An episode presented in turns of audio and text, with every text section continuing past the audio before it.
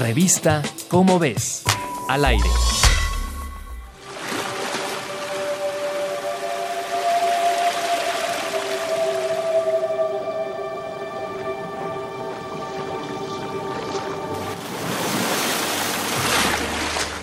Según hemos aprendido, cetáceos como las orcas y los cachalotes forman sociedades basadas en la inclusión y cooperación entre parientes cercanos, principalmente por vía materna, básicamente familias.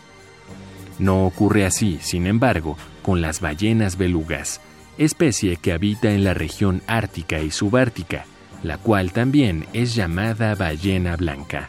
De acuerdo con las observaciones de un grupo internacional dirigido por el Instituto Oceanográfico Harbor Branch de la Universidad Atlántica de Florida, las belugas, como los humanos, forman estructuras sociales complejas, es decir, con estructuras de soporte, ayuda y cooperación de individuos, los cuales incluyen a individuos de todas las edades y de ambos sexos, las cuales no están organizadas alrededor de las hembras como sucede en muchos grupos de mamíferos.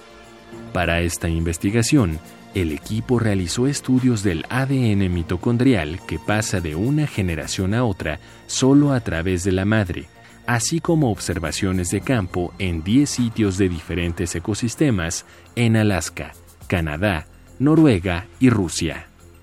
Así, se encontró que los grupos sociales de las belugas incluyen a individuos sin ninguna relación de parentesco y a grupos familiares con miembros ligados por vía paterna.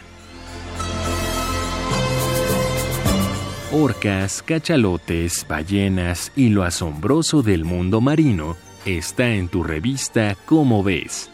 Búscala en tu puesto de revistas. Revista Cómo ves al aire.